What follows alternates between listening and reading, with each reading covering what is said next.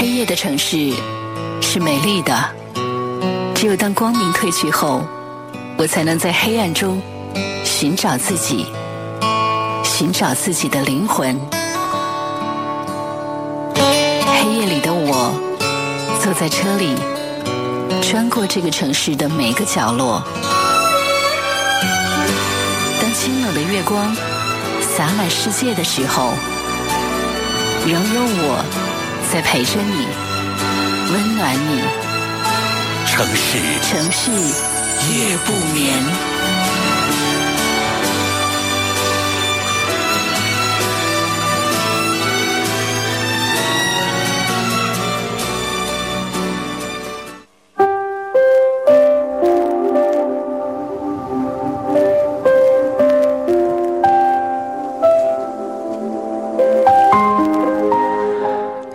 快快乐乐，生活开开心心。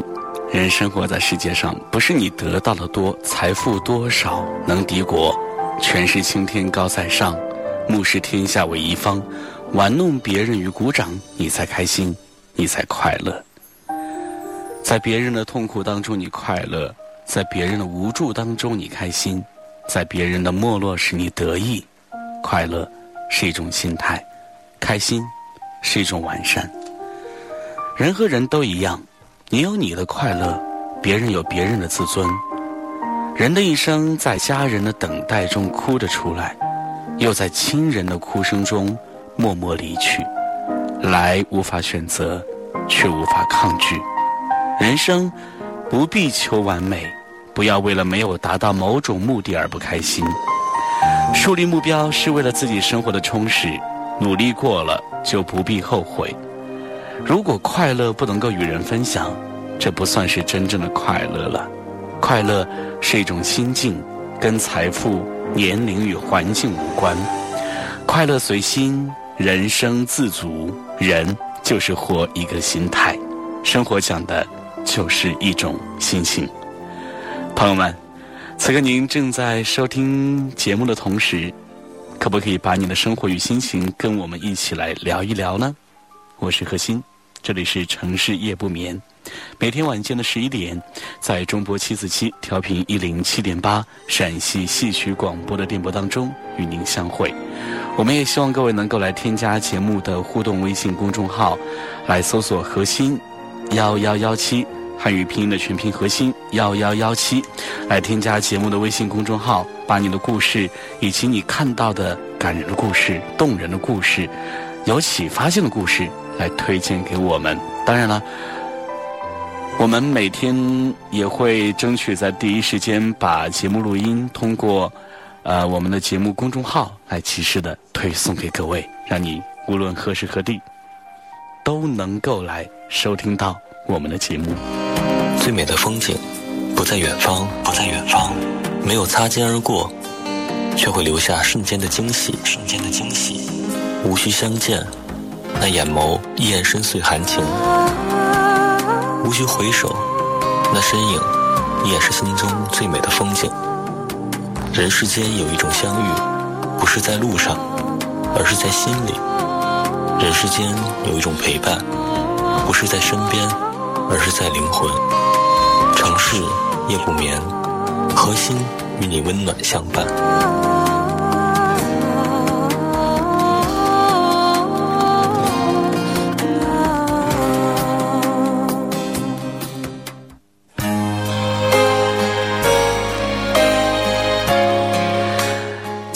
装潢房子的时候呢，我到卖古董家具的店买了一些清朝的门窗，请木工把窗花的部分拆下来，来镶嵌在新家的门窗上。来为我们装潢的木匠呢，已经是一流的师傅了，任何细作的家具都难不倒他。但是，当他看到那些清朝的古门窗的时候呢，也忍不住赞叹不已，言辞当中充满了敬仰与神往。他说。看到这些古代的门窗，作为一个木匠，就好像听见国歌，或者是看见升旗，忍不住要立正敬礼呢。我问他说：“那你觉得清朝的门窗是美在哪里呢？”他说：“无论是构图、组合、接榫，都是一百分，无话可说。你看，这四面门窗没有用到一颗钉子，古代呢也没有粘合胶，却可以接得如此完美，保留到现代完全没有损害。确实，这也是我每次看古董家具都会感动不已的原因。古代的工匠只用最简单的工具和最朴素的材料，却成就了最繁复的结构与最华美的形式。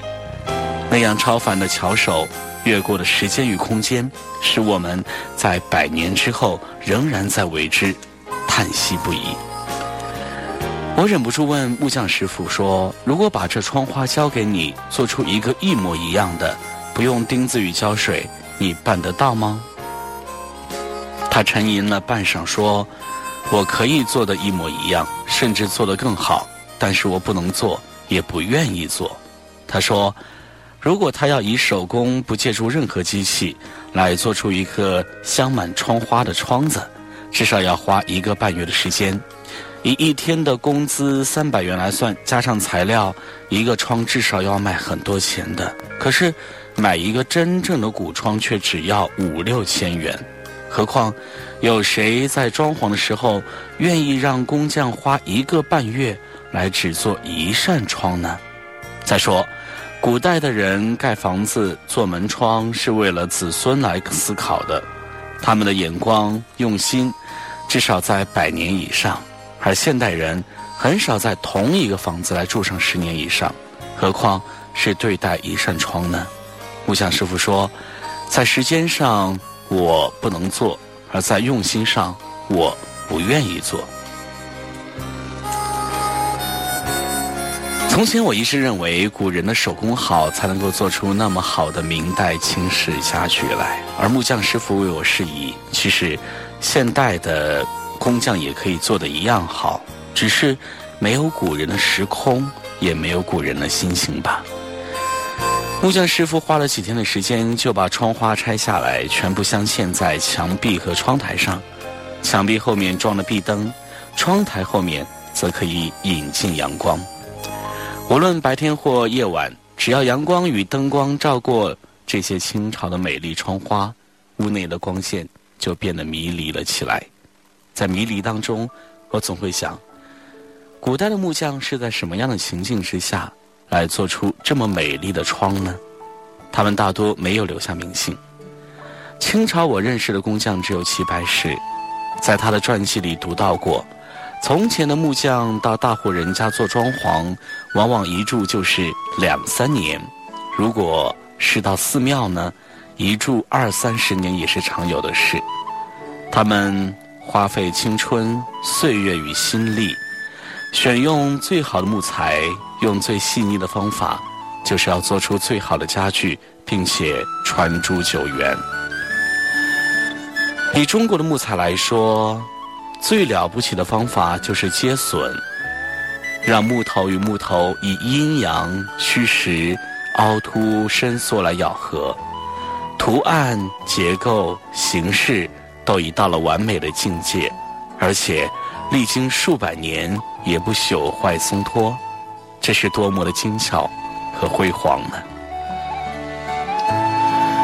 只要我们有一点人文艺术的素养，就会羡慕古代木匠的接榫哲学，了解到不用钉子与胶水而能密合，不只是木匠，也是生命里最完美的境界。在我们年轻、刚刚会欣赏木作接榫的时代，谁不向往有此的？此生的爱情、婚姻、友情、人际关系，都可以那样完美的接损呢？可惜的是，由于时空的错谬、姻缘的落差、用心的不同，而我们往往无法是那么完美的来接损。如果我们在年轻的时候也能够像木匠一样追求完美，来选取最好的木材，用最细腻的接损，用。千百年的用心，说不定我们也可以来塑造出完美的、永不朽坏的情缘。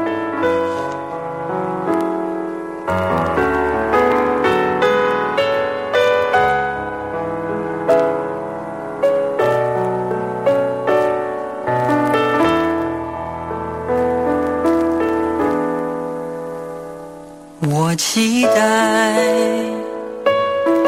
有一天我会回来回到我最初的爱。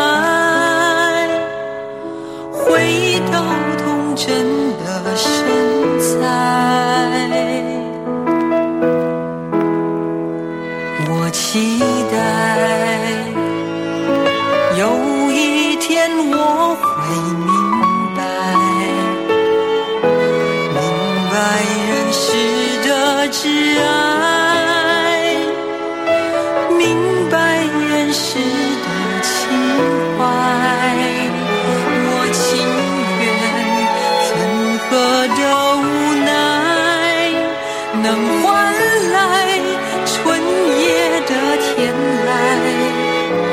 我情愿现在与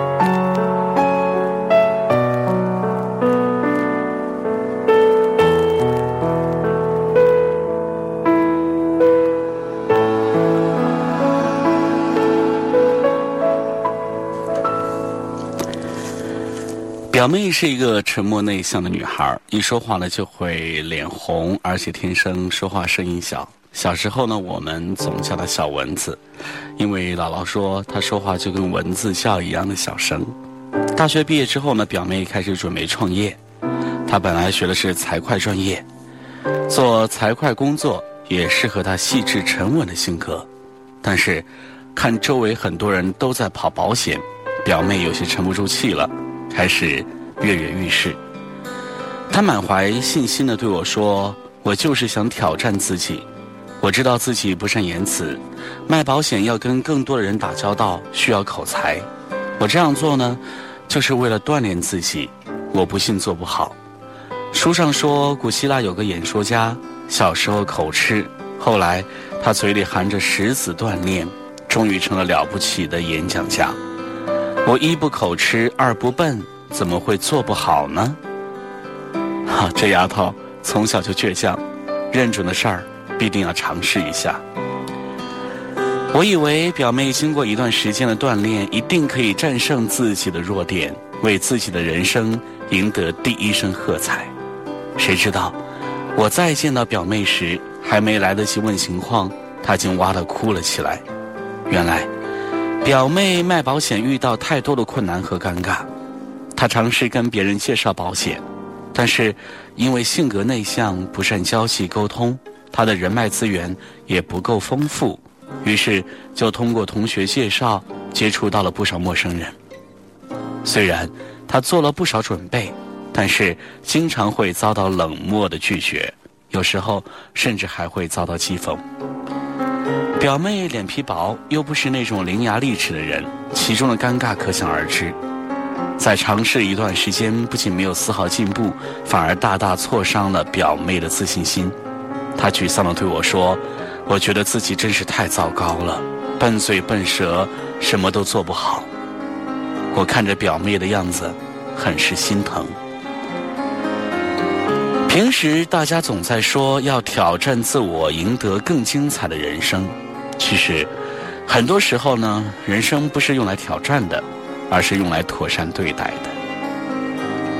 不要跟自己的弱点较劲儿，跟自己的弱点较劲儿，与生活拧巴着，却弄得自己狼狈不堪，最终可能是没有战胜自己，反而是落得丢盔弃甲，落荒而逃。有人说，你不试试怎么知道你的潜力有多大？不过你自己的弱点，心里应该是最清楚的吧。拿自己的弱点去跟现实对抗，无异于以卵击石。所以，人生最智慧的做法，不是打着挑战自我的旗号跟自己的弱点较劲儿，而是善于规避弱点，把长处发挥出来。每个人的天赋都不同，只要最大潜能发挥自己的长处，就可以赢得成功。完全没必要拿自己的短处去跟别人的长处较量。人。就像是植物一样，开不出美丽的花，就结出丰硕的果；没有醉人的芬芳，就长出繁茂的枝叶。只要有自己的风采和亮点，你就是世界的一道风景。风景。我把这些道理讲给表妹，她听完之后点点头说：“你说的对，总跟自己的弱点较劲儿，非常不快乐，总是被挫败感困扰。”只有做自己擅长的事，才能够如鱼得水，成为最好的自己。不久之后，表妹找到一份在私企做财务管理的工作，她做了半年多，没有出丝毫的纰漏，领导很是满意。而表妹呢，则很快在单位站住了脚，这份工作也让她颇有成就感。她喜滋滋地说：“看来，人生只有扬长避短，才能够成为赢家。”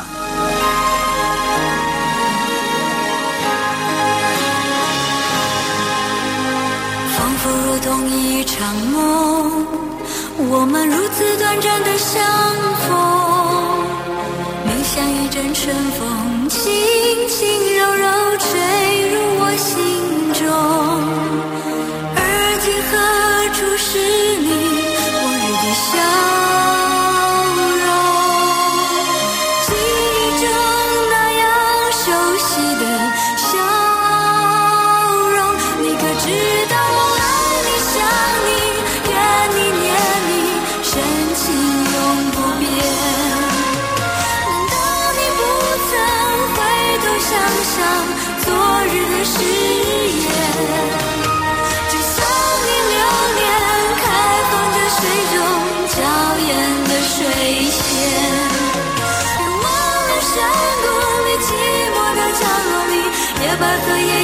春天。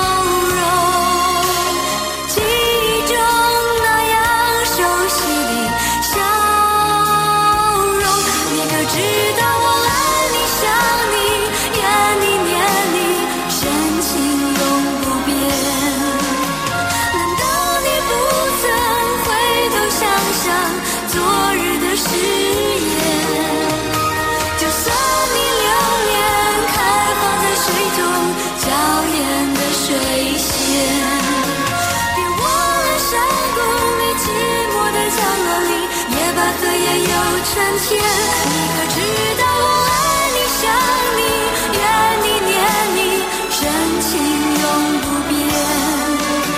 难道你不曾回头想想昨日的誓言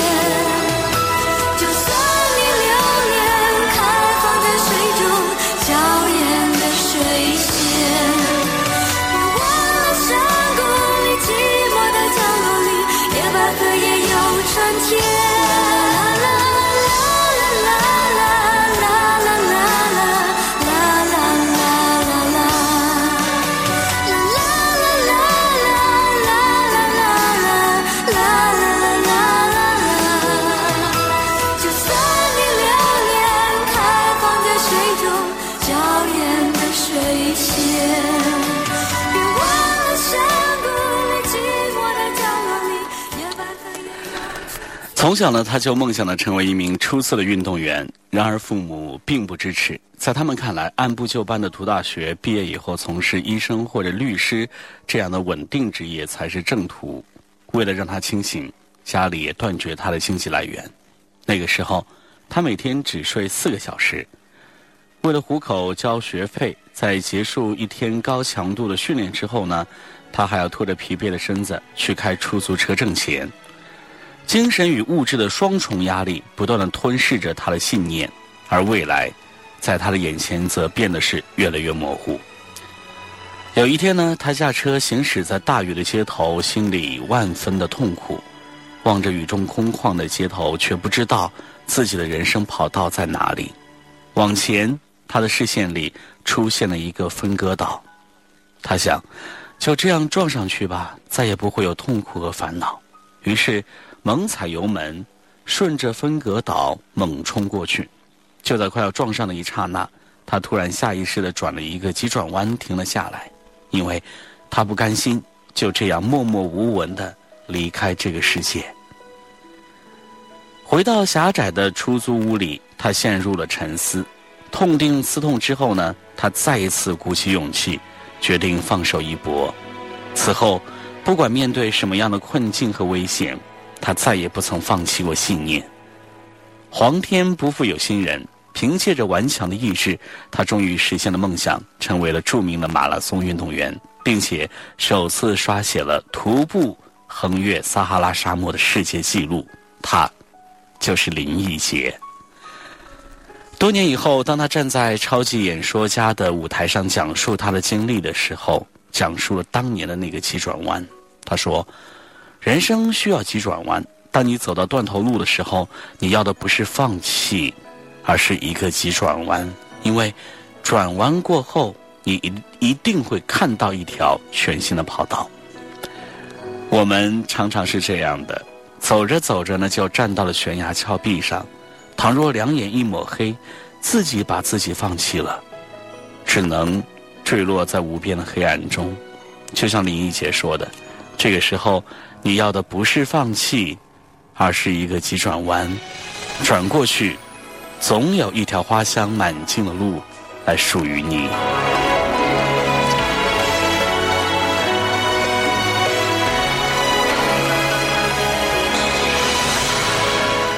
朋友们，此刻正在锁定收听的是中波七四七调频一零七点八陕西戏曲广播，每天晚间十一点为您直播播出的《城市夜不眠》，我是何欣，欢迎各位继续来收听。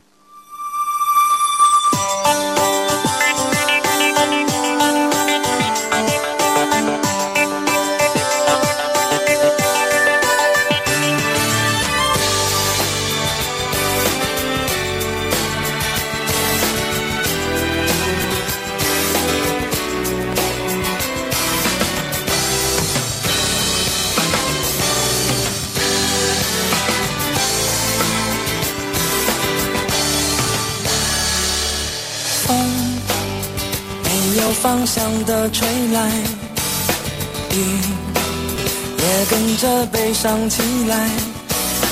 没有人能告诉我，爱是在什么时候悄悄走开。风伴着花谢了又开，雨把眼泪落向大海。现在的我才明白，抱着紫色的梦，选择等待。记忆是阵阵花香，我们说好谁都不能忘，守着黑夜的阳光，难过却假装坚强。等待的日子里，你比我勇敢。记忆是阵阵花香，一起走过，永远不能忘。你的温柔是阳光，把我的未来填满，提醒我花香常在，就像我的爱。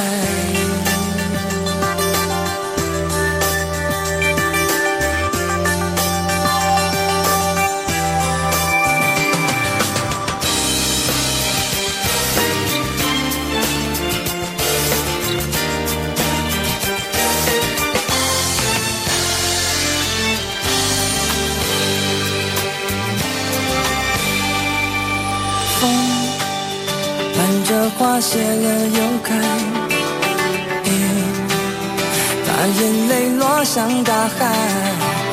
现在的我才明白，你抱着紫色的梦，选择等待。记忆是阵阵花香，我们说好谁都不能忘。守着黑夜的阳光，难过却假装坚强。等待的日子里，你比我勇敢。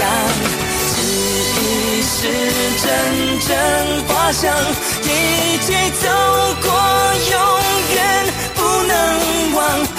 的温柔是阳光，把我的未来填满，提醒我花香常在，就像。我的爱，记忆是阵阵花香，我们说好，谁都不能忘。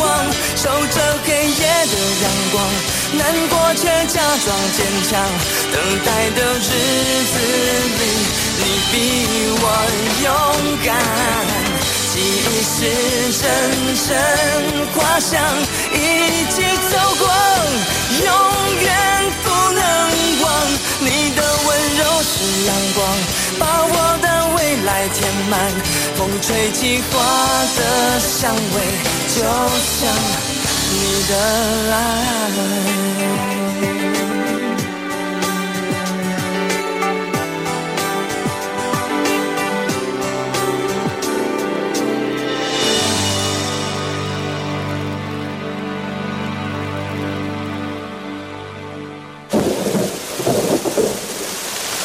无论是朋友，亦或是恋人，如果有个人记得自己，关心自己，再难的事情好像都容易度过一些。哪怕这个人只是陪你散散步、聊聊天而已，或许幸福就莫过于孤单的时候有人惦记着你。城市夜不眠，每晚十一点，温暖你的整个夜空。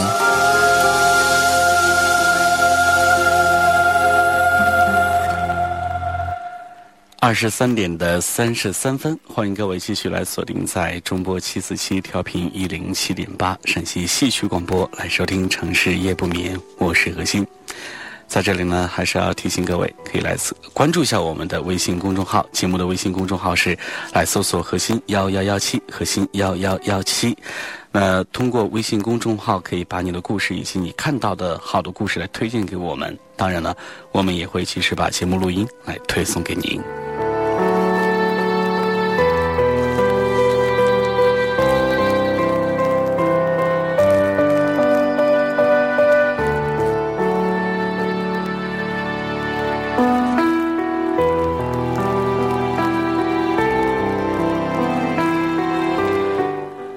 吃过晚饭，赵丽牵着女儿稚嫩的小手，沿着湖边十字路来悠闲的散步。清风徐来，不免有些奢望，希望这样的休闲时光能够停住的久一些，再久一些。于是呢，脚步自然而然的就慢了下来。然而女儿却按捺不住这样的归宿，兀自挣脱了我的手，欢笑着向前飞奔而去。啊！每天就这么一会儿和爸爸的甜蜜时光还不珍惜呀！看着孩子的背影，我有那么一刻孩子气的想着。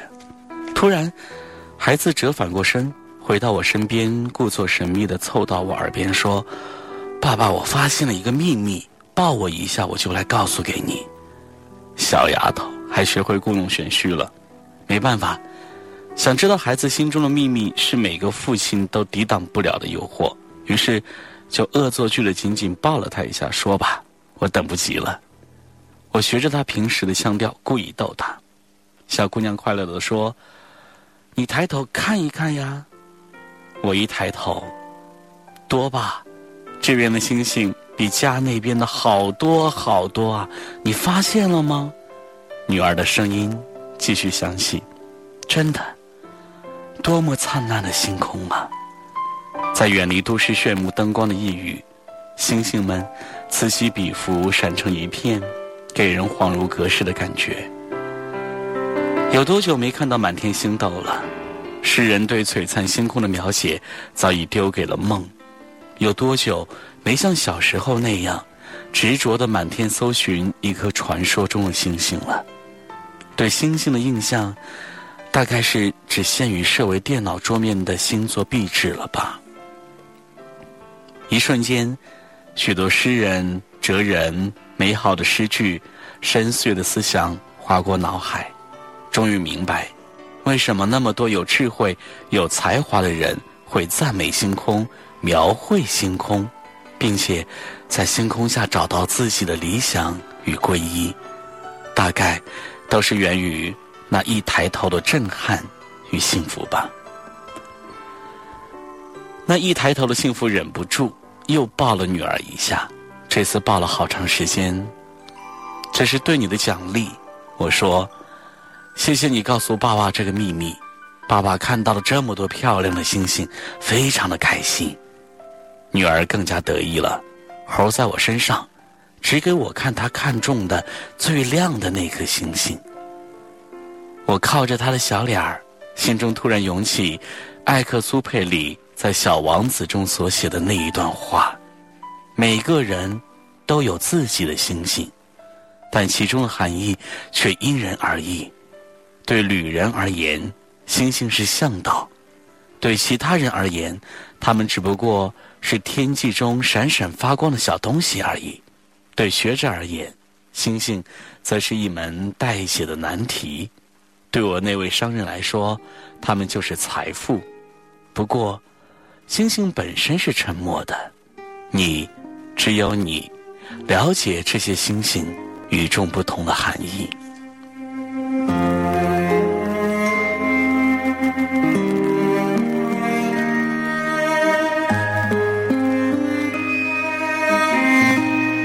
幸福本身是沉默的，你，只有你自己，了解幸福与众不同的含义，那是只属于你的。独一无二的感觉与经历。小星星吗？不会呀。那我教你好了。好啊。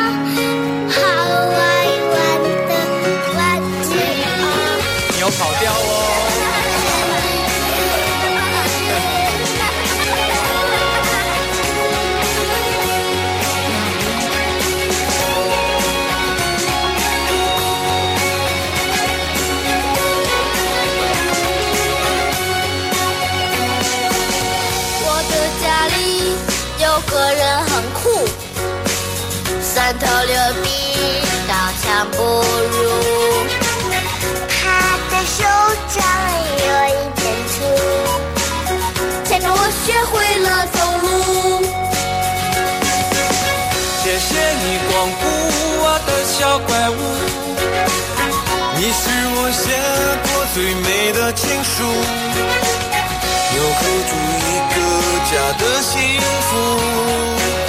爱着你呀，风雨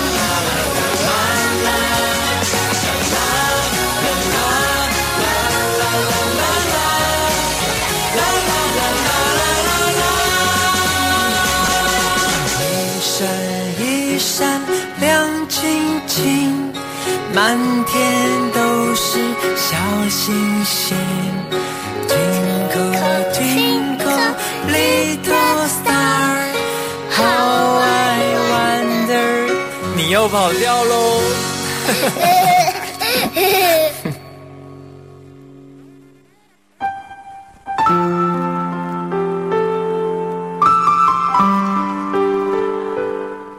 从搬了新家之后呢，距离父母家就远了，回家的次数自然也就变少了。再者呢，自己身体一向不好，时常感冒低烧，每每到了周末，总是以身体不适为由搪塞过去。然而每天的电话问候却从未间断。每次，母亲总在电话那头说：“你身体不好别来，不要惦记我和你爸。”因而，我总是心安理得地窝在家中看书、看电视，甚至赖床。傍晚的时候，嫂子来电话说：“老妈说你们周末若有空就回来看看。”放下电话，心莫名的揪着，难受。晚饭之后呢，赶紧和妻子赶回去看父母。父母在自家的楼下开了一家小店，一见到我，老两口镇住了。几乎是异口同声：“这么冷的天儿，你们来干什么？”马上，手拿报纸的父亲赶紧从高靠椅当中起身，挪到身边的矮椅上。每次到店铺，那张高靠背的藤椅就是我的专座。母亲说：“那样对腰好，坐着舒服。”一向少言寡语的父亲总是坐在一边，微笑着听我和母亲说话。只是时不时的插上一句：“天冷了，赶紧回家。”而母亲是那么兴高采烈、喋喋不休，仿佛几辈子的话都说不完。当然，话题最多的还是扯上我的身体。白毛根儿还有没有煮着喝？白杜仲吃完了没有？这个不好买，我再托人到乡下去买。母亲搬过椅子坐到我边上。手很熟练地放在我的肾区上揉，说：“肾区还疼不疼呢？过些日子再去抽血检查，去时告诉我，我准备暖水袋，那样手不会冷。”我安然的享受着暖暖的爱，小心翼翼的回应着母亲的话，生怕哪一句不是引起她的不安。有一种孝顺叫周末。常回家看看，离父母再近一些，相信你们感受到的不仅仅是父母的爱，更多的是父母舒心的微笑。比如说，每一次回家，我都会发现父亲和母亲的不一样。这次回家呢，也发现父亲坐姿有些不对劲儿。父亲身宽体胖，坐在矮的靠椅上呢，已经不好动弹。可是，他却挨着椅子边沿坐，身体始终向前倾。我说：“爸，您往后靠着坐，那样舒服些。”不用，这样很舒服。父亲看着我说，手自然的拍拍我，笑了笑。突然，我明白了，父亲这样做是为了更靠近儿子，贴近儿子。一瞬间，我的鼻子一酸，有点想哭。在店里坐了一个多小时，父亲催了三次：“天冷了，风大，回家吧。”起身告辞，才走没几步，身后传来母亲的喊声：“身体不好，多在家休息，别来了。”那一刻，泪水模糊了我的双眼，心很疼，却很暖。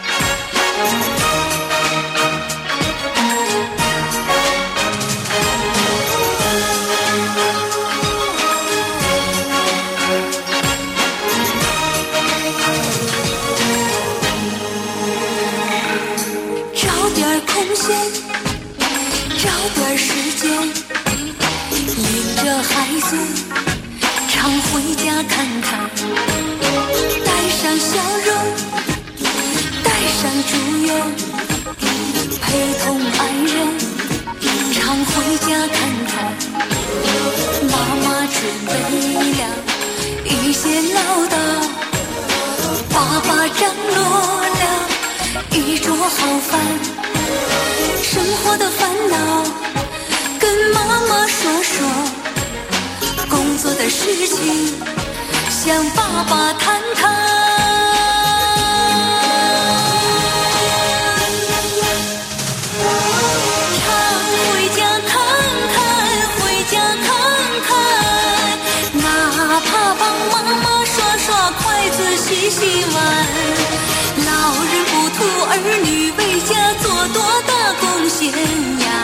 辈子不容易就图个团团圆圆。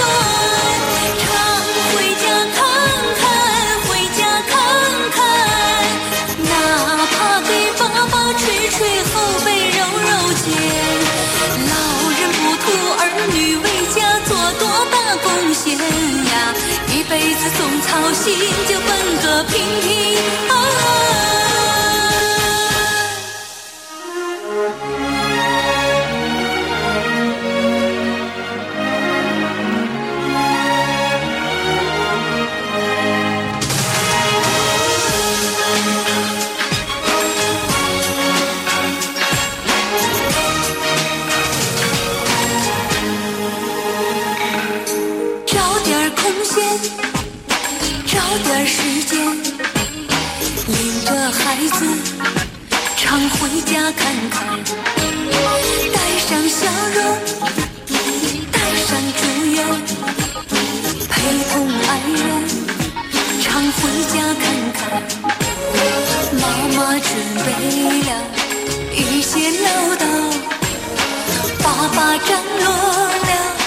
一桌好饭，生活的烦恼跟妈妈说说，工作的事情向爸爸谈谈。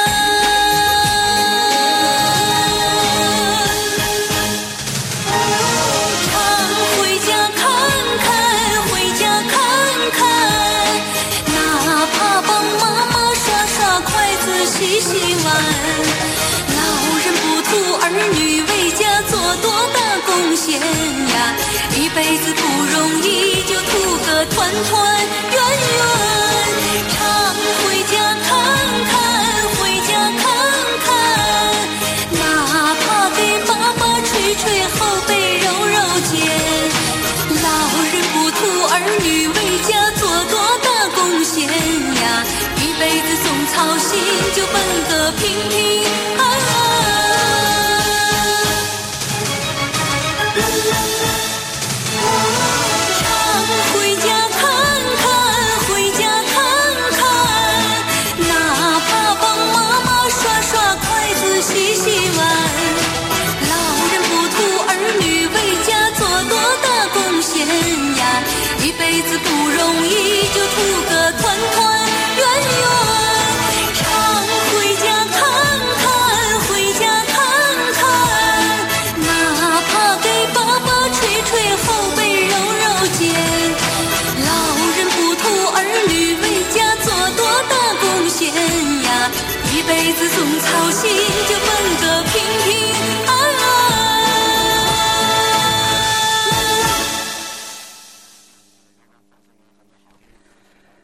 接下来我们要听到的这个故事呢，是一个真实的故事。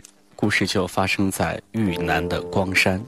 故事的主人公是母子两人，母亲没有名字，儿子叫大木。那一天，大木被抓起来的时候，他终于后悔的哭了。大木不是为自己哭，而是为他的母亲哭。大木说：“守寡的母亲就他这么一个儿子。”自己坐了牢，母亲谁来照料呢？大木说到这儿，就捶胸顿足，一张脸像泛滥的河。母亲没有哭，只是在大木真的要被带走的时候，突然扑通一声，给警察们跪下，堵在了门口。但大木还是被带走了。大木被塞进警车的一刹那，还回头哭喊着：“妈！”你没有儿子了。这喊声像鞭子一样抽打着母亲的心。大木被带走之后，母亲就去看，就去看守所看大木，可母亲每次都看不到。在看守所的大门外，母亲对看守所的警察说：“我想看看我的儿子大木。”警察说：“现在还不能看。”母亲说：“那啥时候能看呢？”母亲说：“再等些时候。”母亲就在看守所的高墙外绕啊绕，绕啊绕，累在高墙的外，看守所的高墙之外湿了一地。结果不到三天，母亲的眼睛就哭瞎了，而这一切，大木不知道。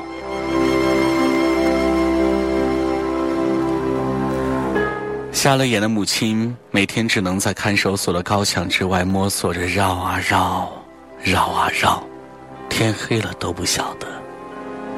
后来，有人对母亲说，在看守所放风的时候，爬上看守所旁边的小山坡，就可以看见大木了。母亲信以为真。母亲终于找到了那个小山坡。母亲刚爬上山坡，就感觉到山坡下有很多人。她坚信，儿子大木就在里面。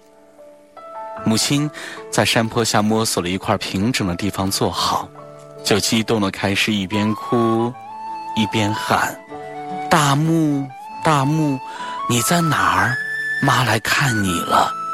大木，大木，你在哪儿？妈来看你了。”也不知道。母亲喊了多少遍？就在母亲流不出泪、喊不出声的时候，突然从山坡下传来一阵喊声。大木跪在人群中，拼命地磕着头，并且撕心裂肺地喊着，不停地叫着娘。原来，在山坡下放风的大木真的发现了母亲。母亲一听到大木的声音，就颤抖着站了起来，唤得更紧，一双手摸向远方，平举的像一架飞翔的梯。母子呼应的场面，让所有在场的人都历历在目，也让所有人的那面心灵之喜，在迷离中昭然目睹，在凄然中裸露悔恨。就这样，一天一天，一月一月，母亲都准时在大木放风的时候坐在山坡上，大木也准时在山坡下举着手臂对着山坡不停地挥着喊着。大木不知道，母亲根本看不见他的挥手，母亲也不知道山坡下的人哪一个会是他的儿子。大木在看守所被羁押了一年之后，临赴刑场那一那一天，大木哭着对同监舍的人说：“你们也知道，我妈妈每天都要到对面的小山坡上呼唤我的名字，风雨无阻。以后，她要是听不到我的声音，她会哭瞎双眼的。所以，我走了之后，你们谁听到，请替我叫一声妈妈。”大木未说完，就泣不成声了。同监的犯人们听之后，都沉默不语了。那是一个风雨交加的晚上，母亲又要到山坡上看大木，所有人都劝母亲不要去了，可是母亲坚持要去，说大木还等着他呢，说见不到他，大木会难过的。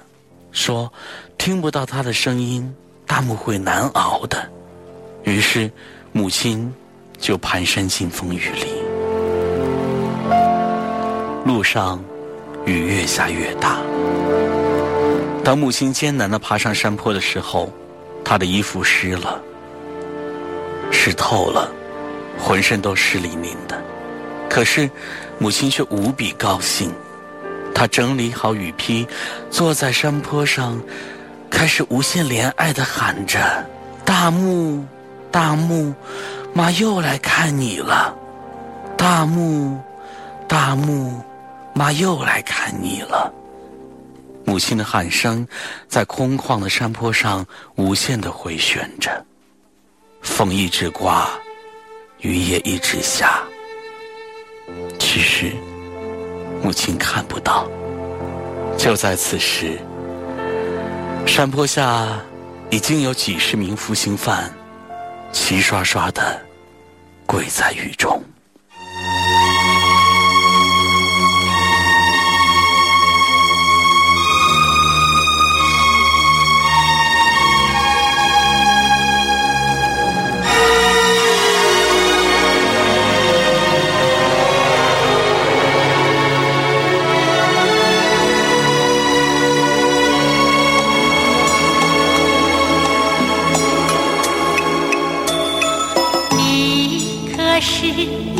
村口把我张望你可是又在窗前